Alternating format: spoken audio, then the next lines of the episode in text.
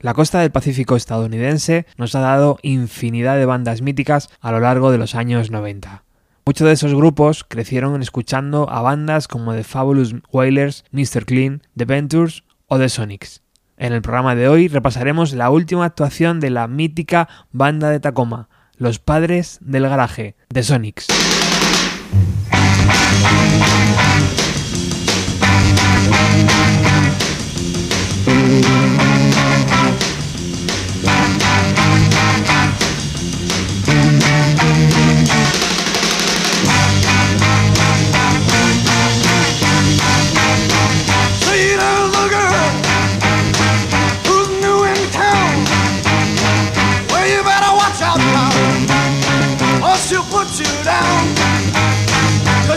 Evil chick.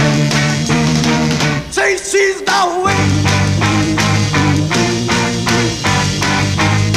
She got a long black hair and a big black car. I know what you're thinking, but you won't get far. She's gonna make you ill, cause she's the witch.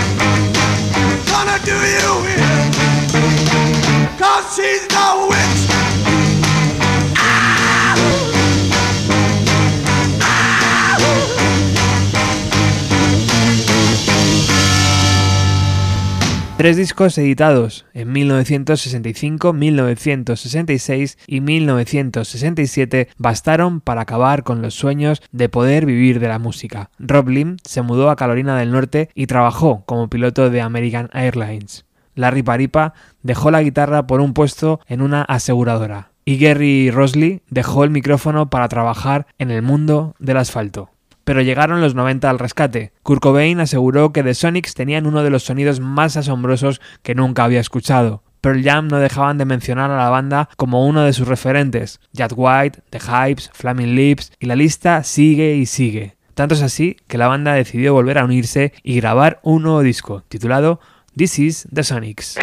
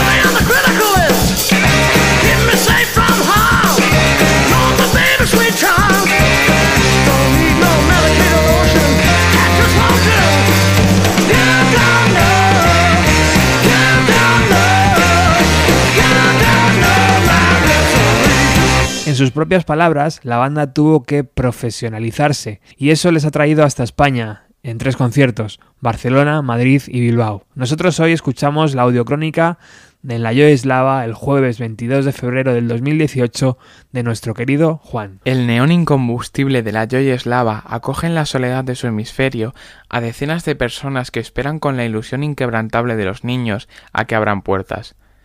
Todos juntos comparten historias y anécdotas de sus experiencias rocambolescas que se quedan en el frío y las risas nerviosas del umbral de despedida del invierno madrileño.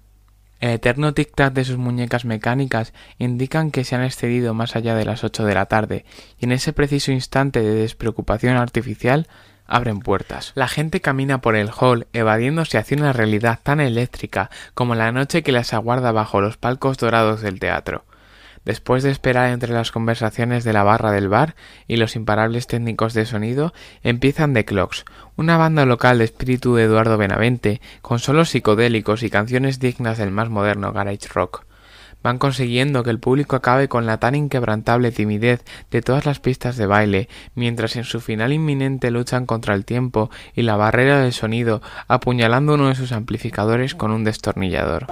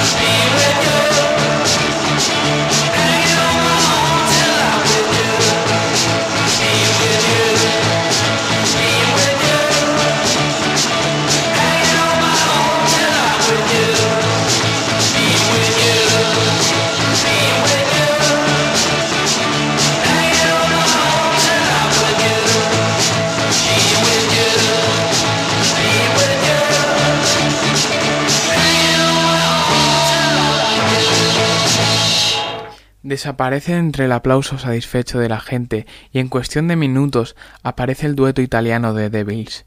Nada más empezar, el público se queda boquiabierto con ese dinamismo tan satánico que evita esconderse tras los gritos de su cantante y los hábitos cristianos.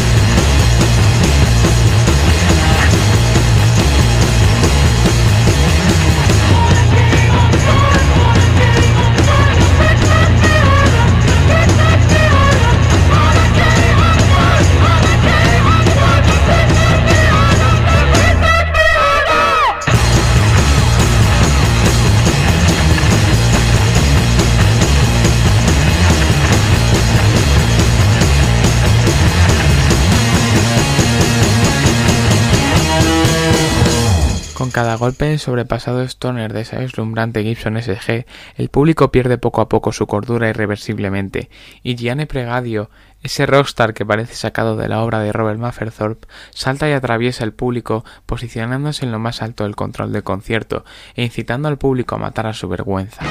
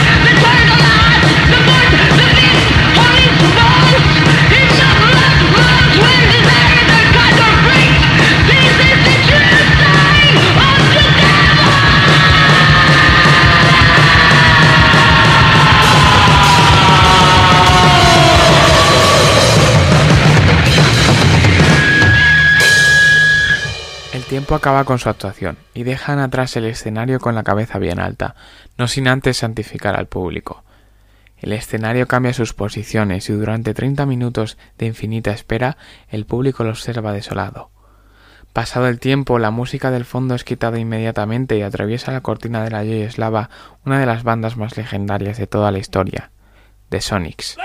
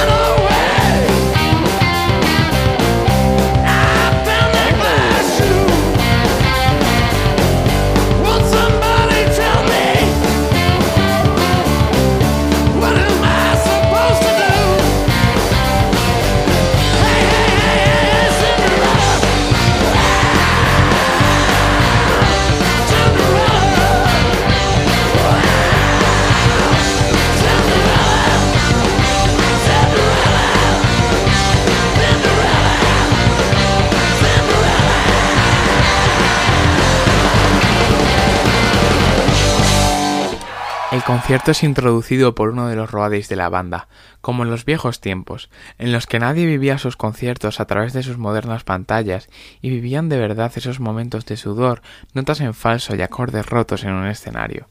Desde Washington, con todos vosotros, The Sonics. Inmediatamente un grito de locura adolescente en cuerpos ya no tan jóvenes hace retumbar la sala, y The Sonics empiezan poco a poco con su éxito Cinderella. Todo el mundo baila y se olvida de aquello que existe más allá de la realidad de este escenario. Aplauden, al borde de las lágrimas causadas por la felicidad que nunca pensaron que alcanzarían en una noche de invierno. Siguen pasando canciones al ritmo del sentimiento de su público. Shutdown, una cover fantástica de Camon Everybody, una interpretación de Sugary que acaba con un público perdido en el movimiento de sus rodillas hambrientas de punk. Rob Lind, ese gigante de dos metros que lleva conquistando al espectador con su saxofón desde 1964, hace una pausa para introducir a la banda y agradece la excentricidad de la gente esta noche. Y de repente empieza ese riff con el que nadie puede evitar bailar y gritar con su estribillo. Have love, will travel.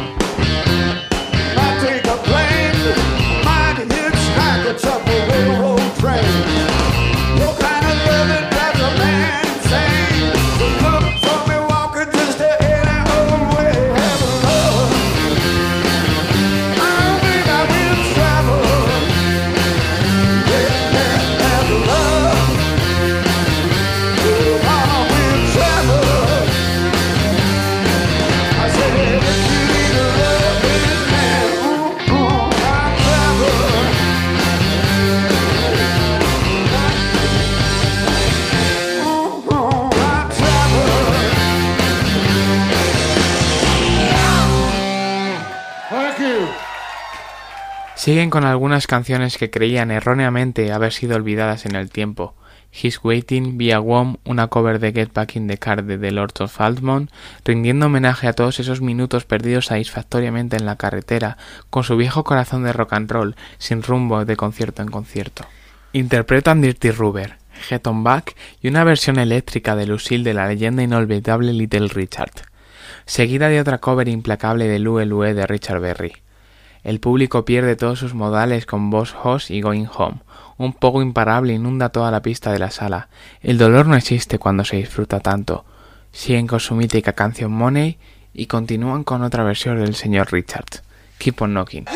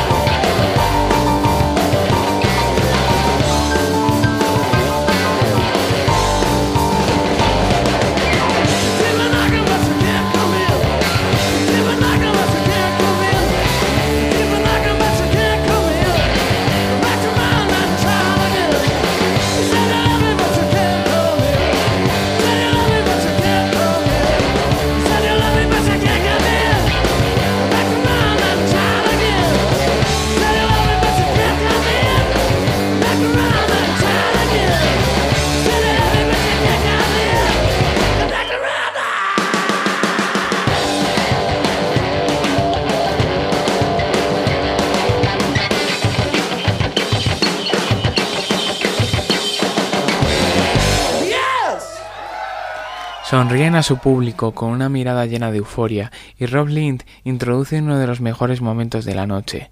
La gente baila libre y despreocupadamente como psicópatas el blues con su exitazo Psycho.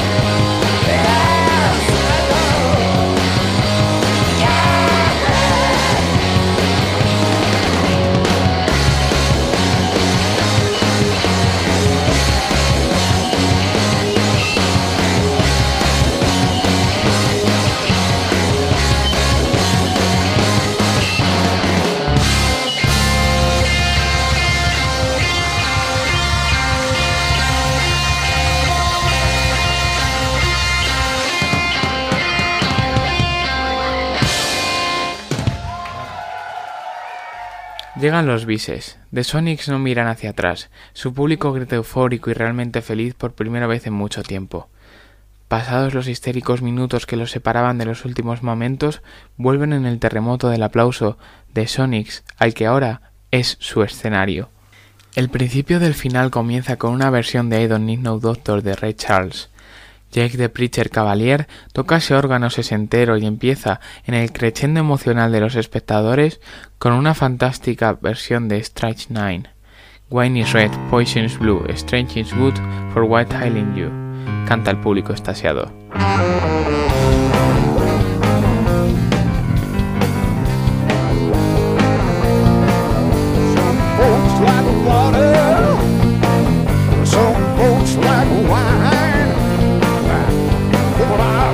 Hey.